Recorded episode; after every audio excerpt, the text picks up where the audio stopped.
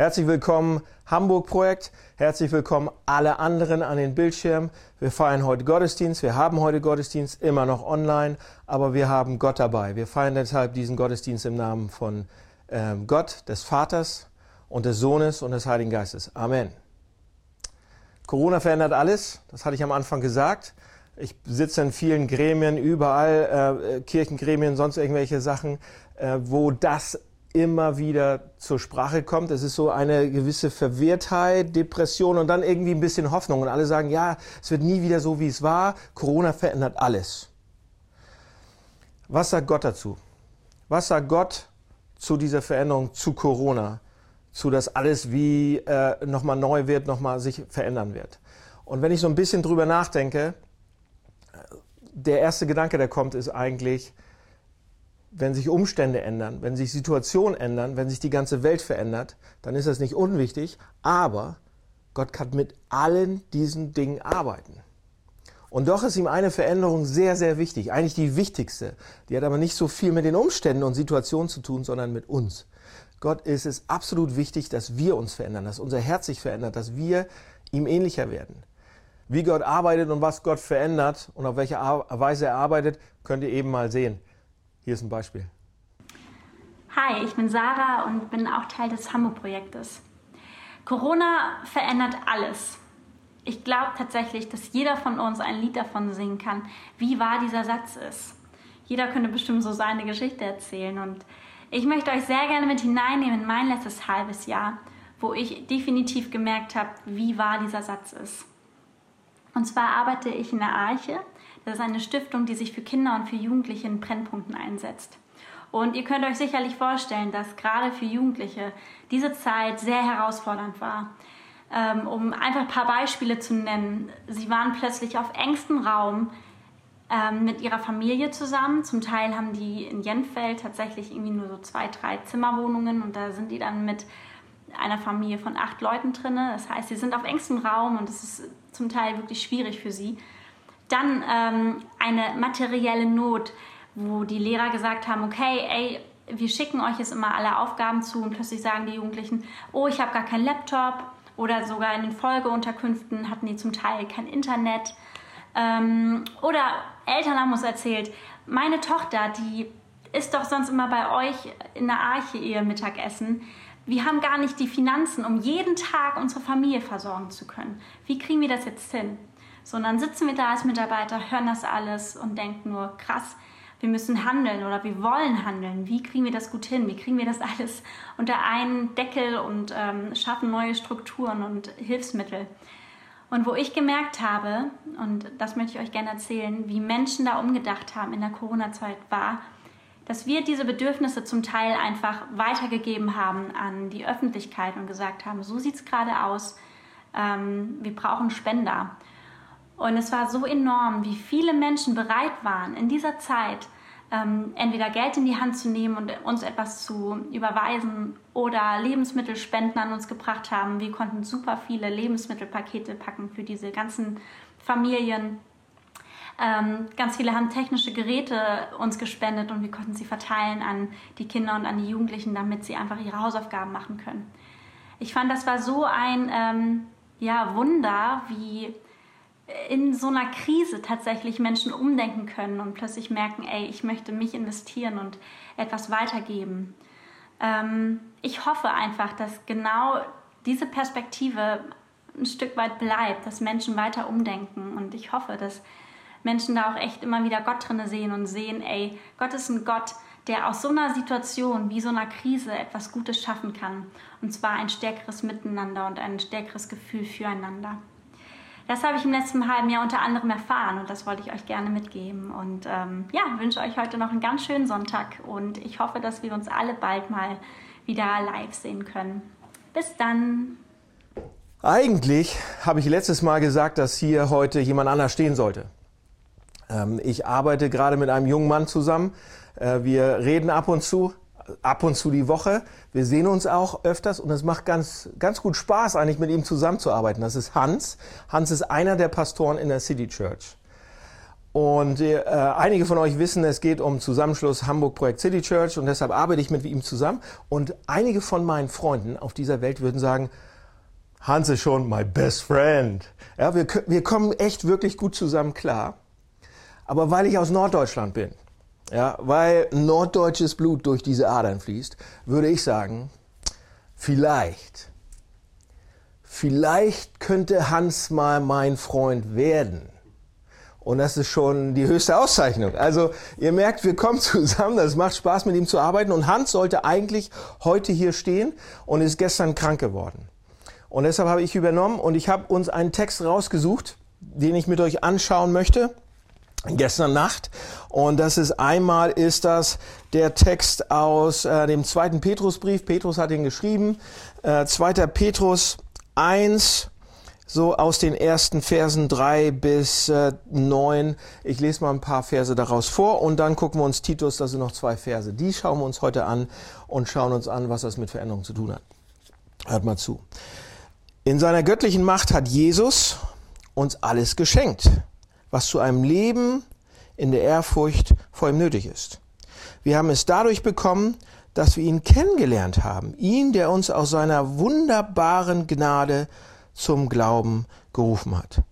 Darum setzt alles daran, dass zu eurem Glauben Charakterfestigkeit hinzukommt und zur Charakterfestigkeit geistliche Erkenntnis, zur Erkenntnis Selbstbeherrschung, zur Selbstbeherrschung Standfestigkeit, zur Standfestigkeit Ehrfurcht vor Gott. Zur Ehrfurcht vor Gott Liebe zu den Glaubensgeschwistern und darüber hinaus Liebe zu allen Menschen. Denn wenn das alles bei euch vorhanden ist und ständig zunimmt, wird euer Glaube nicht untätig und unfruchtbar bleiben und ihr werdet Jesus Christus, unseren Herrn, immer besser kennenlernen. Doch wer das alles nicht hat, der ist so kurzsichtig, dass er wie ein Blinder im Dunkeln umhertappt. Ein solcher Mensch hat vergessen, dass er vom Schmutz seiner früheren Sünde gereinigt wurde. Und jetzt einmal Titus, äh, das ist Titus 2, 11 und 12 nur. Hier steht, denn in Jesus Christus ist Gottes Gnade sichtbar geworden, die Gnade, die allen Menschen Rettung bringt. Sie erzieht uns dazu, uns von aller Gottlosigkeit und von den Begierden dieser Welt abzuwenden und so, solange wir noch auf dieser Erde sind, verantwortungsbewusst zu handeln, uns nach Gottes Willen zu richten und so zu leben, dass Gott geehrt wird. Lass mich beten. Lieber Vater, das sind heftige Texte. Die haben ganz viel mit uns zu tun, mit unserem Charakter und wie wir leben, wie wir Menschen lieben können, wie wir diese Welt verändern können, wie wir ein Vorbild sein können, wie wir auch dich ein wenig widerspiegeln können. Ähm, wie kommen wir dahin? Riesenfrage. Bitte ähm, zeig uns, was du meinst. Zeige uns ähm, einen Weg dahin, den wir einschreiten können, den wir gehen können. Und hilf uns dabei. Amen. Corona verändert alles haben wir am Anfang gehört. Ähm, und ähm, wir sagen hier im Hamburg-Projekt und in dieser Kirche, äh, Gnade verändert, verändert alles oder Gott verändert alles. Ja? Das war eine Sache, die uns von Anfang an wirklich wichtig ist, dass wir sagen, Gnade verändert alles, das Evangelium verändert alles, Gott, Jesus verändert alles. So, was meine ich damit? Ich meine damit, dass es Gott viel wichtiger ist, dass unsere Herzen, dass er unsere Herzen mit Gnade und Liebe verändert, als alles andere. Aber wenn sich das verändert, verändert sich alles andere. So, wie geht das? Wie passt das zusammen? Drei Punkte heute. Äh, ich versuche es mal ordentlich zu gliedern. Drei Punkte. Warum Veränderung? Warum will Gott überhaupt Veränderung? Warum sollten wir verändert werden? Wie geschieht das? Theoretisch und ganz praktisch ein paar Beispiele. Okay, also erstens, warum überhaupt Veränderung? Und vielleicht ist es für, für den einen oder anderen auf, auf den ersten Blick kein relevantes Thema und ihr sagt, ah, brauche ich gar nicht, will ich gar nicht. Aber lasst uns kurz darüber nachdenken. Ich glaube, dass wir alle Dynamiken in unserem Leben haben, die, von denen wir sogar wissen, die eher ein wenig destruktiv sind die uns nicht gut tun und die anderen schon gar nicht tun. Sachen, die wir äh, gut tun, äh, Sachen, die wir eigentlich abschütteln wollen, die wir loswerden wollen, ja, die wir hinter uns lassen wollen und die uns nicht mehr in die Quere kommen sollen. Beispiele sind zum Beispiel für einen, ich würde sagen, für einen destruktiven Lebensstil oder für destruktive Dynamiken. Beispiele sind, ist zum Beispiel, ein Beispiel ist die, ähm, die Angewohnheit, sich zu überarbeiten. Ja, habe ich überhaupt nicht. Aber viele Menschen haben das, dass sie einen Lebensstil haben. Und ich muss zugeben, ich kratze da immer wieder dran, auch selbst. Dass wir einen Lebensstil haben, in dem die Arbeit, der Job, und selbst wenn es ein Kirchenjob ist, zu wichtig werden. Zu wichtig geworden ist. Dass man regelmäßig fast bis zur Krankheit arbeitet. Ja? Oder auf Kosten von Beziehungen. Und oft ohne die Fähigkeit, Nein zu sagen. Und seit Jahren findet man keine vernünftige Balance an den Stellen. Ähm, heute muss ich noch eine Beerdigung machen, heute Nachmittag. Und äh, gestern war das Beerdigungsgespräch. Und da habe ich auch über diesen Mann lernen dürfen, dass er viel, viel, viel, viel zu viel gearbeitet hat. Das wurde gesagt, öfters. Ähm, dass er ein Workaholic war. Drei Ehen und so weiter. Und hoch und runter von diesen Sachen. Und ähm, das ist eine destruktive Dynamik im Leben. Oder eine andere ist, dass man eine kaum zu steuernde Sehnsucht nach einem Partner hat. Vielleicht. Vielleicht ähm, sitzen einige Singles jetzt an den Bildschirmen und ich glaube, es ist absolut das Normalste auf der Welt für die meisten, dass man sich nach einem Partner sehnt. Und das ist auch gut so. Ähm, und das darf auch so sein. Aber manchmal, und manchmal ist es sogar schmerzhaft, und manchmal sehnt man sich so richtig danach. Ähm, wir sind da so, so dafür gebaut, das ist auch in Ordnung. Aber was ich hier meine, ist eine Dynamik, in der ich alleine, wenn ich das nicht habe, kaum noch fröhlich sein kann. In der ich jeden Tag über mein Alleinsein nachdenken muss. In der ich bereit bin, vielleicht sogar, meine moralischen Prinzipien und meinen Kompass zu brechen, um nur den einen oder die eine irgendwie haben zu können. Also eine Übersehnsucht nach einem Partner. Oder ein anderes Beispiel für eine destruktive Lebensart ist, dass ich Angst habe, dass ich Furcht habe, meinen guten Ruf oder mein Image zu verlieren. Und ähm, was dann eben dazu führen kann, dass ich, dass ich versuche, allen alles recht zu machen, ähm, ganz bestimmten Menschen auf jeden Fall immer irgendwie alles recht zu machen, dass ich ständig auch in irgendeinem Gossip-Karussell mitmache und da drin bleibe, um mein Image selbst zu überprüfen und meinen Rücken zu schützen und so weiter. Oder eine andere, ähm, eine andere destruktive Lebensart ähm, oder Lebensweise ist, ist folgendes. Ich ähm, letzten Winter, bevor Corona losging, äh, bin ich mit einem Freund zusammen in die Sauna gegangen. Wir wollten einen schönen Abend haben, Kellinghusen Straße, das Kellinghusen-Bad und wir sind äh, in die Sauna gegangen. Wir waren zu zwei, zwei Männer und da saßen schon zwei Männer.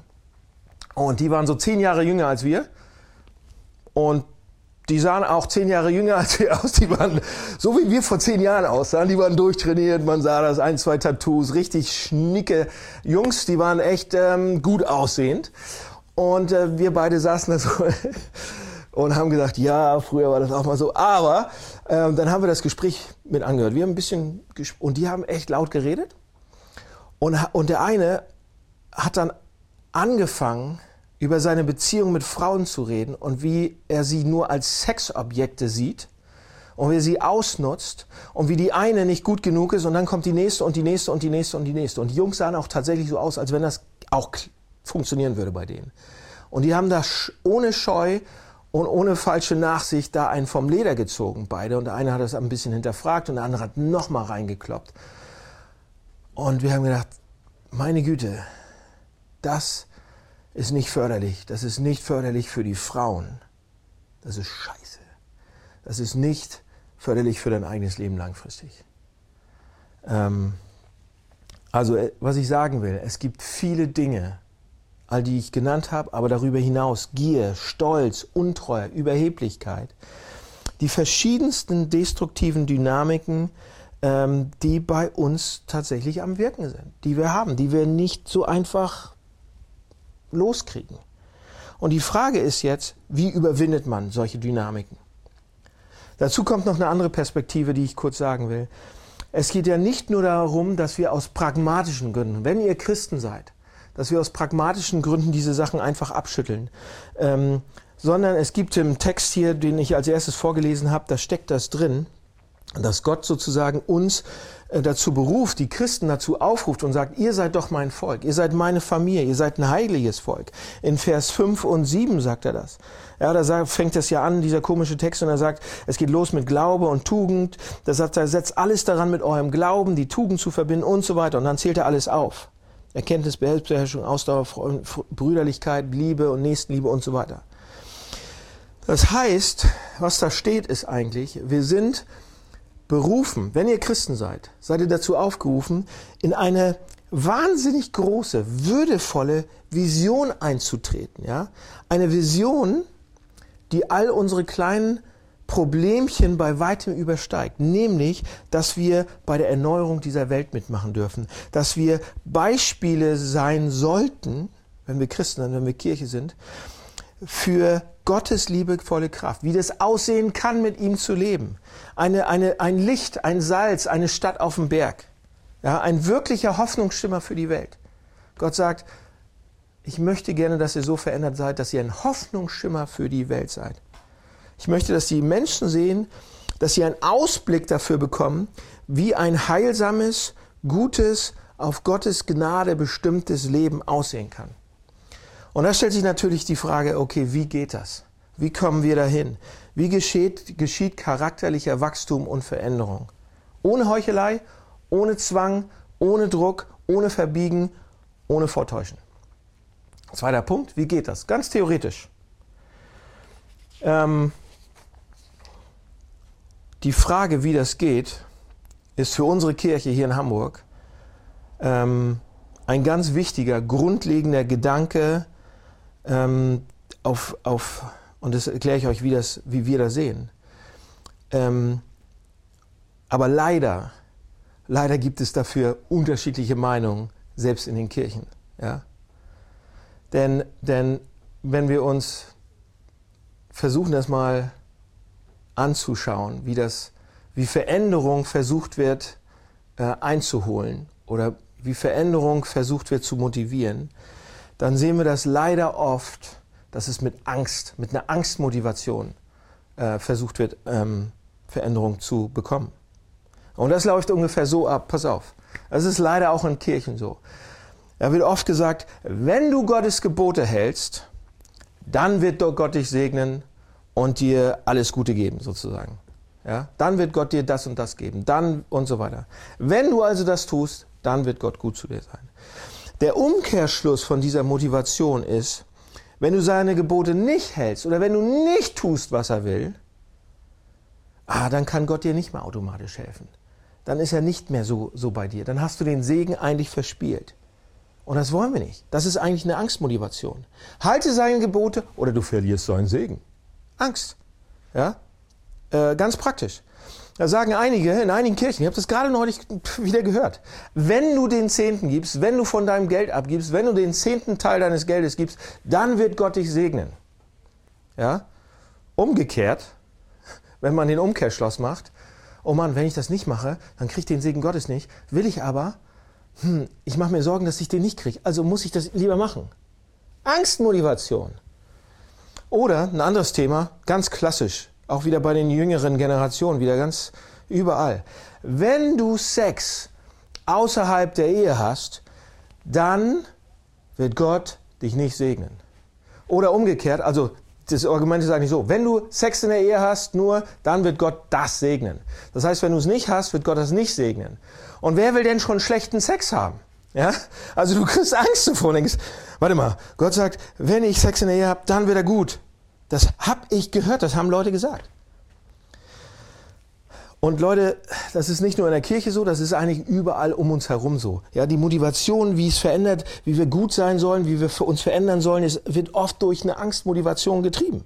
Ja, man studiert, man macht einen Abschluss, man gibt alles, man versucht einen Job zu haben, aus, man, man lernt wie verrückt aus Angst durchzufallen. Ja, man arbeitet hart, um Lohn zu bekommen, weil oh Mann, ich mache mir Sorgen, vielleicht zu wenig zu bekommen. Also muss ich sehr, sehr hart arbeiten und noch mehr reingeben.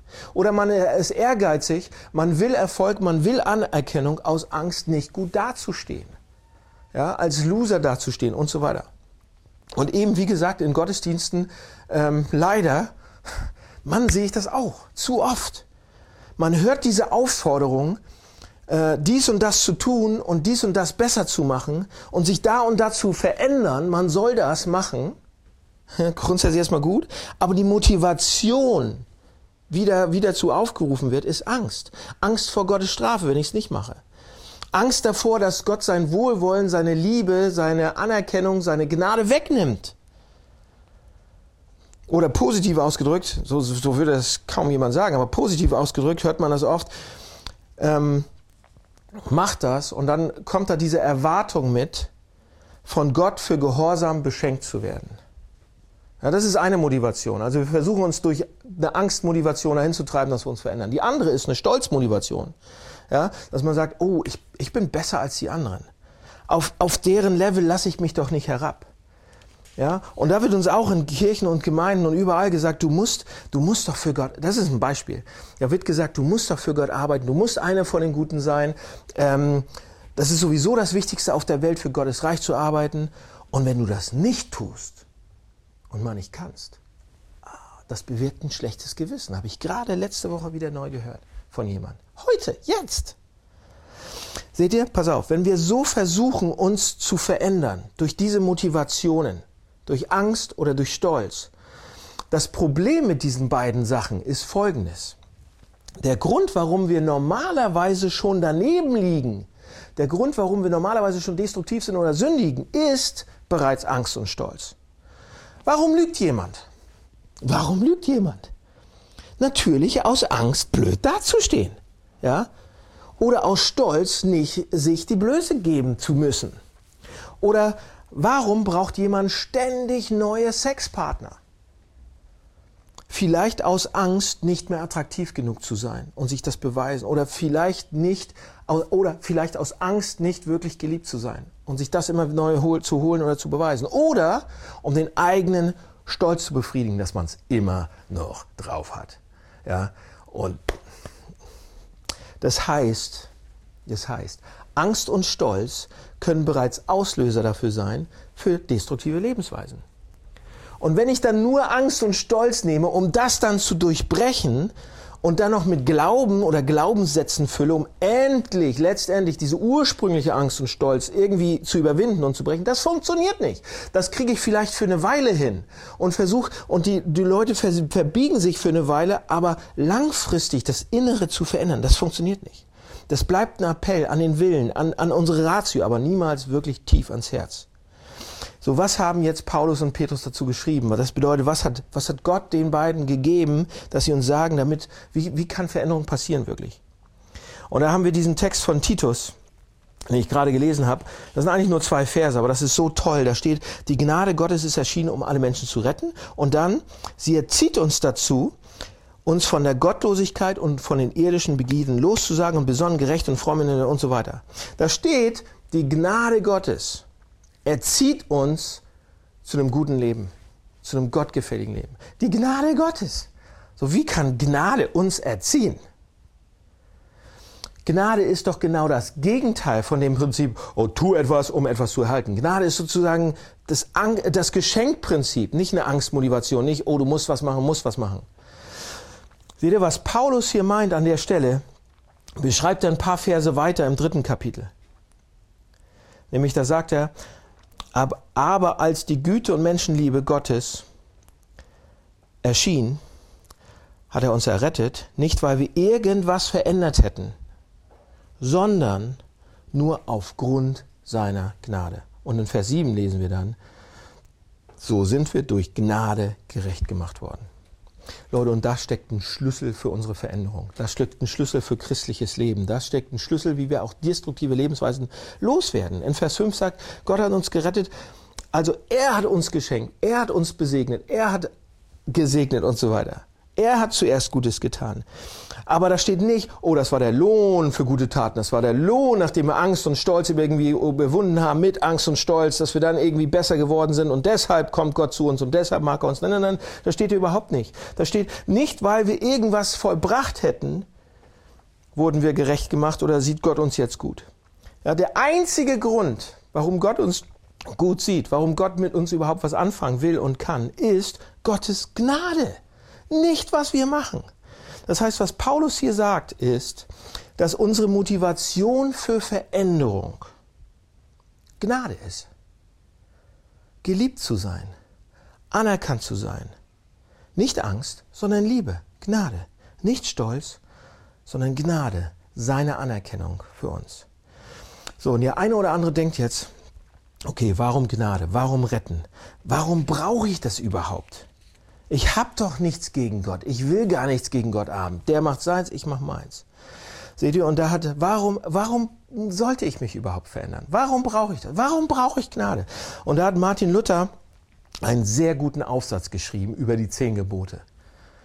Und äh, darin sagt er etwas Entscheidendes. Eigentlich hat er es wiederentdeckt. Das gab es schon mal, aber Martin Luther hat es rausgeholt und wiederentdeckt.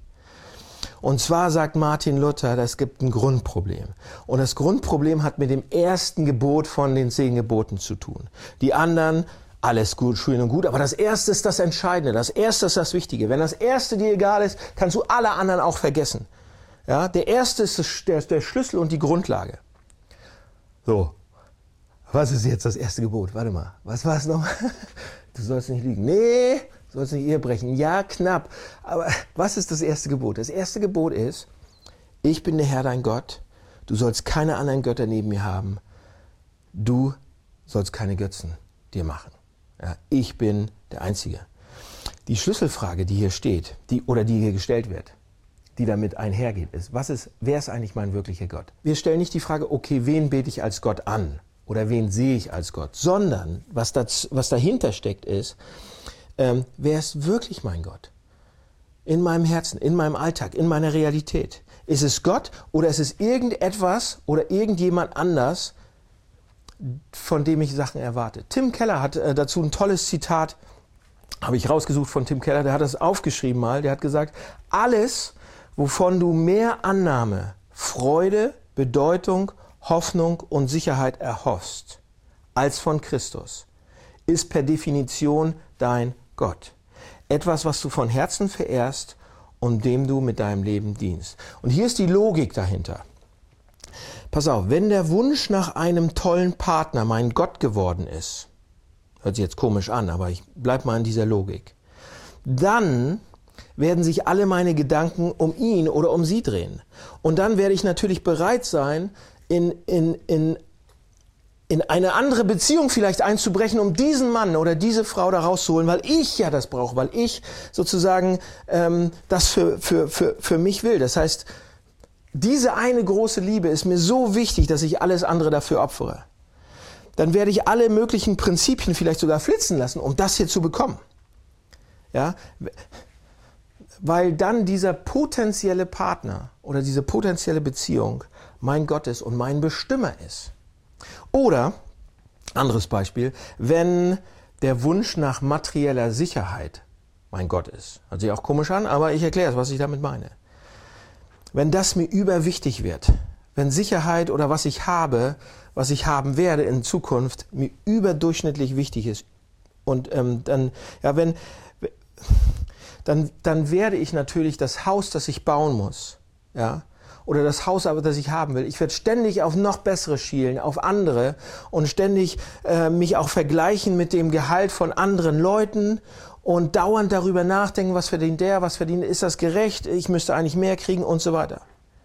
Ich werde auch nicht mehr reichlich weggeben und teilen, weil mir es so wichtig ist. Ja, und natürlich wird dann irgendwann auch die Hemmschwelle geringer, niedriger, auch mal in Grauzonen zu gehen und sagen, na ja, das brauche ich da nicht angeben bei dieser Steuer oder das muss ich da, ja gut, waren Firmenausgaben und dies und das, ja. Und natürlich bin ich dann auch bereit, mich so zu abzuarbeiten und zu überarbeiten ähm, und mich da so einzubringen und alles zu bekommen, was mir Geld und Sicherheit gibt. Alles, was ich brauche. Seht ihr, bei all diesen Dingen vertraue ich nicht mehr Gott zuerst, ja, für das Gefühl persönlicher Bedeutung, Sicherheit, Zufriedenheit, all dieser Sachen, sondern auf Dinge und Personen. Und deshalb müsste man sagen, deshalb dienen wir diesen Dingen, deshalb ordnen wir Gott diesen Dingen und Konzepten und Personen unter, egal was es kostet, egal welche Gebote ich brechen muss und Prinzipien und moralischen Vorstellungen und so weiter. Seht ihr, und besonders tricky wird es, wenn der Ersatzgott Moral ist, mein moralischer Anstand und meine Werte. Und wenn mein, wenn mein Gott ist, ja, mein, mein Fake-Gott, dass ich Moral halte, dass ich treu bin, dass ich moralisch bin, dass ich vor Gott lupenrein dastehe.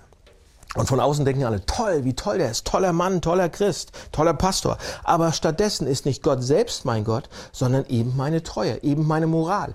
Alles ist mir so wichtig, dass alle das so sehen und so weiter. Mein frommer Ruf, den ich, den, für den ich, den ich bekomme, weil ich alle Gebote halte. Und Tim sagt, alles, wovon mehr Annahme, Freude, Bedeutung, Hoffnung und Sicherheit, ähm, wovon wir das erhoffen, ist per Definition dein Gott. Etwas, was du von Herzen verehrst und dem du dein Leben mit deinem Leben dienst.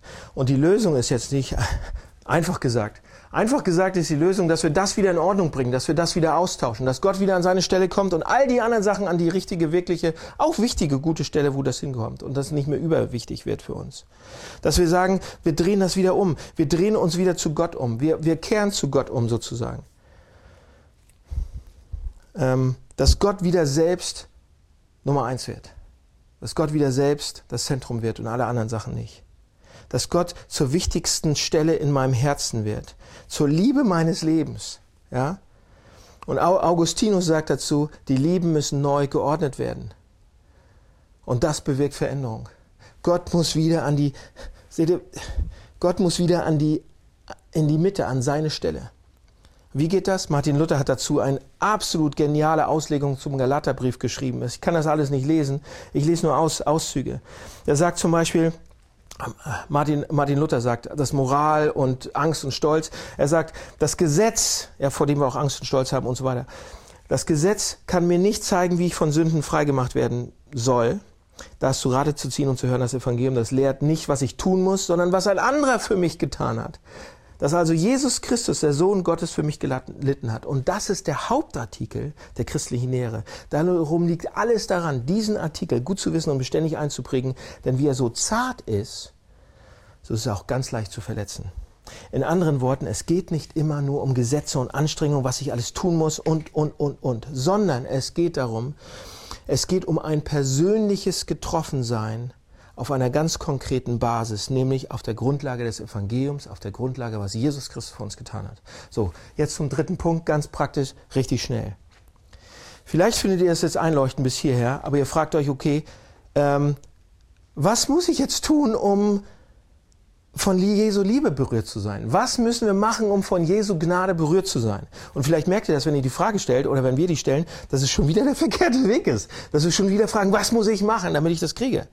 Ja? Was muss ich tun, um geliebt zu sein? Was muss ich tun, um mich zu verändern? Aber dabei liegt doch, da drin liegt doch eigentlich das Geheimnis, grundsätzlich.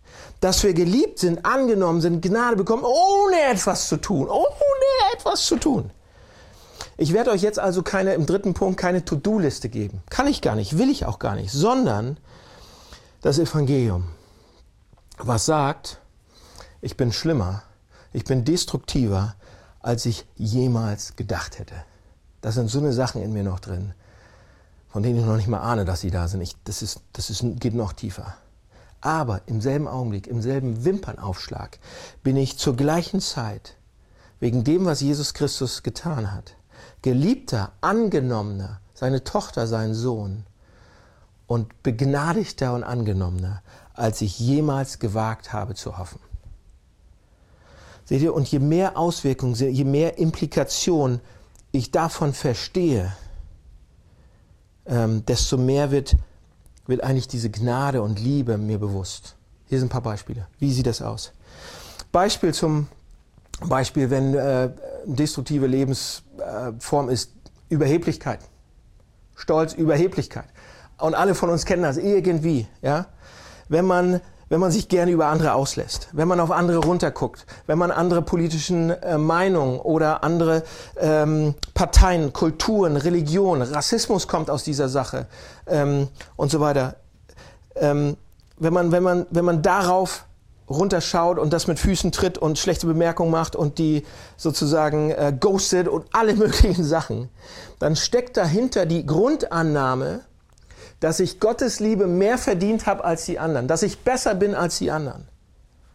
Aber wenn ich über das Evangelium nachdenke, wenn das Evangelium in mir reinkommt, nach und nach ich seine Auswirkungen auch verstehe, dass ich nämlich tatsächlich geliebt bin, nicht wegen dem, was ich mache, sondern wegen dem, was jemand anders gemacht hat. Ja, dass jederzeit ein Neuanfang möglich ist, dass ich mich auf Jesus Christus absolut verlassen kann, egal, und das für, für jeden gilt, egal was der getan hat und, und äh, was ich getan habe. Wenn das tiefer reinsinkt, verändert das mich. Hier ist ein Beispiel, persönliches von mir zu Hause. Ähm, vor einigen ähm, ich habe die Geschichte schon mal erzählt, aber mein Fahrrad wurde geklaut. Ich bin zum Bahnhof gerast ohne Ende. Mein Bahnhofsfahrrad hatte einen Platten. Ich musste das Gute nehmen. Bin zum Fahr hatte eine Verabredung. Bin zum Bahnhof, S-Bahnhof gerast. Habe das Fahrrad abgeschlossen mit einem dicken Schloss. Ich komme abends nach Hause, ist weg. Natürlich ist er Hamburg. So eine Krempe, so ein Hals. Ne? Und ich nach Hause. Oh, ich musste laufen. Mein gutes Fahrrad. Ich habe das geliebt. War nicht besonders teuer, aber war ein gutes Fahrrad das geliebt, es war weg. Oh, war ich sauer. Und dann saß ich mit meinen Töchtern. Ich weiß noch ganz genau, ich saß mit meinen Töchtern auf der Bank und habe ihnen das erzählt. Und oh, dieser böse Mann war natürlich ein Mann. Dieser böse Mann hat mein Fahrrad gegeben. Dieses Ah, dieses Ah. Und ich war so richtig sauer. Wie, wie kann man nur so sein? Wie kann man. Wurde dir schon mal bestohlen? Richtig sauer. Und ich, oh, wie kann er nur so sein? Warum ist er nur so böse? Ich zu meinen Töchtern gesagt. Hat meine Frau gesagt in dem Moment. Ja, genauso böse wie wir. Und das war so ein Evangeliumsmoment, wo ich dachte, boah, das saß. Ja, ich bin hier ein bisschen besser. Ich weiß gar nicht, warum der das gemacht hat. Und, und aus welchen Gründen und Motivationen und sonst was. Aber ich bin oft nicht ein bisschen besser als er. Auf anderen Art und Weisen. Ich klaue vielleicht keine Fahrräder, aber ich verletze meine Frau oder andere Leute und klaue andere Sachen und klaue Gott auf jeden Fall die Anerkennung, die er eigentlich verdient, weil ich sie haben will. Und das saß. Und das meine ich damit. Das Evangelium reinarbeiten. Ja, ich bin schlechter, als ich jemals gedacht habe. Ich bin schlechter wahrscheinlich als dieser Mann, der mein Fahrrad geklaut hat oder Frau. Und zur gleichen Zeit bin ich aber anerkannter und geliebter, als ich jemals gewagt habe zu hoffen. Und das ist wie Frost und Hitze. Ich bin schlimmer und ich bin besser. Ich bin schlimmer und geliebter. Das ist wie Frost und Hitze, Frost und Hitze, Frost und Hitze zur gleichen Zeit. Das hält kein Herz auf lange Sicht aus. Und es verändert sich. Es verändert sich. Und da gibt es tausend mehr Beispielen, Beispiele und, und ähm, Lebenslagen, wo das Evangelium so reingearbeitet werden muss. Das machen wir in dieser Kirche. Das machen wir in der neuen Kirche, machen wir im Hamburg-Projekt immer weiter. Wir überlegen, was das Evangelium, diese beiden Seiten des Evangeliums, für Auswirkungen hat auf jede Lebenslage. Nicht Druck, nicht Angst, sondern dieses Angenommensein. Dieses, diese Erkenntnis, wer man ist und das Angenommensein trotzdem. Leute, und das, das verändert uns. So, und jetzt zum Schluss. Jetzt fragt ihr, okay Daniel, das ist super, das ist alles der Hammer, aber warum sind wir nicht schon viel mehr verändert? Ja? Und, ähm, und das ist eigentlich 2. Petrus 1, Vers 5. Ich habe das vorhin noch mal gelesen. Da geht es um diese, ja, wenn ihr das habt, habt ihr das. Wenn ihr das habt, habt ihr das. Wenn ihr das habt, habt ihr das. Dann liebt ihr euch und dann liebt ihr alle Menschen. Dann ist die Welt besser und so weiter. Und dann kommt im Vers 9, Vers 9 steht, wem dies aber fehlt, der ist blind und kurzsichtig, ja. Und dann steht da, er hat vergessen, das, was Jesus für ihn gemacht hat. Er hat vergessen, dass er von allem befreit ist, von allen Sünden, dass er keine Schulden mehr hat und so weiter. So, wo liegt also das Problem, dass wir nicht verändert werden? Wir vergessen. Wir vergessen, was er Gutes getan hat. Und ihr sagt, ja, ich vergesse das doch gar nicht. Ich weiß doch, was Jesus getan hat, wenn ihr Christen seid. Ja, für euch gilt das. Ähm, doch, doch, doch, doch, doch. Es ist ein tieferes Vergessen. Es ist ein Vergessen mit unserem Herzen. Auch wenn wir es noch wissen, wir vergessen es. Da liegt das Problem. Wir vergessen das Evangelium der Gnade immer und immer und immer wieder weil es doch so anders ist, so anders funktioniert. Leute, wir haben eine Naturschwäche, wir vergessen es. Und da hilft auch kein großer Appell, besseres, bessere Disziplin zu sein, ähm, sondern hier steht, wir sollen uns erinnern daran. Vers 3, alles, was gut, was uns gut tut, steckt im Kennen von Jesus Christus, im Wissen um das, was er getan hat. Petrus schreibt hier, wer keine Veränderung erlebt, hat es vergessen. Also, ergo, um verändert zu werden, immer wieder neu ans Evangelium erinnern, an Christus erinnern, an seine Schönheit, an seine Anerkennung. Und das können wir überall machen. Das können wir im Gottesdienst machen. Kannst du online machen. Kannst du auf unserer Website machen. Kannst du, wenn du meditierst, kannst du beim Bibellesen machen. Wenn du Abendmahl feierst, in der Anbetung, in der Gemeinschaft, überall.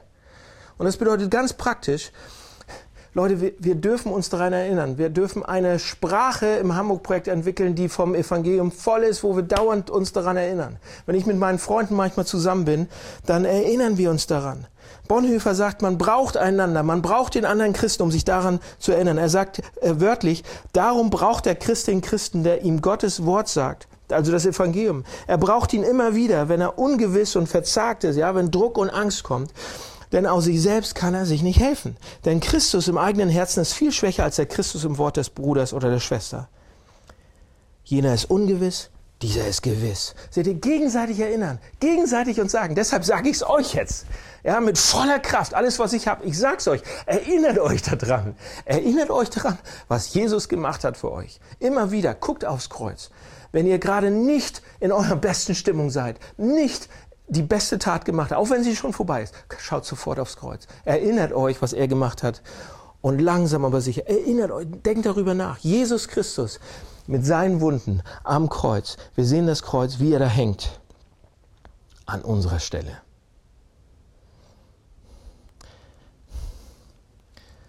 Wir haben uns ihm selbst weggenommen. Wir haben ihn ignoriert. Wir haben ihn veralbert. Seine Reaktion? Er beschenkt uns mit Annahme, mit Gnade, mit Liebe, mit Anerkennung. Deswegen, deswegen Leute, es ist extrem wichtig daran zu denken, dass moralische Besserung, ja, das Ablegen falscher Verhaltensweisen nicht der erste und zentrale Punkt von christlichem Glauben ist. Das Christentum ist keine moralische Verbesserungsanstalt. Es geht nicht in erster Linie um Ethik bei den Christen, bei Jesus, sondern das erste Ziel von christlichem Glauben ist, Christus und das Evangelium besser kennenzulernen, tiefer zu erfassen und intensiver davon berührt zu werden. Alles andere folgt automatisch. So, wenn wir das vergessen, kippt alles. So, und deshalb, Leute, ist das der Grund unserer Gemeinde. Darauf stehen wir. Damit, damit steht und fällt alles. Das ist das Evangelium. Gnadenfokus bis zum Anschlag. Der Blick auf Jesu Schönheit, auf seine rettende Gnade, auf das, was er gemacht hat. Und das berührt mein Herz. Lass uns deshalb immer wieder gegenseitig das zusprechen. Lass mich beten. Jesus, vielen Dank für dieses ähm, Gnadenwort. Wir vergessen das so leicht. Gib es uns immer mehr sodass wir verändert werden und Licht sind und gut sind für diese Stadt. Wir brauchen nicht dafür. Amen.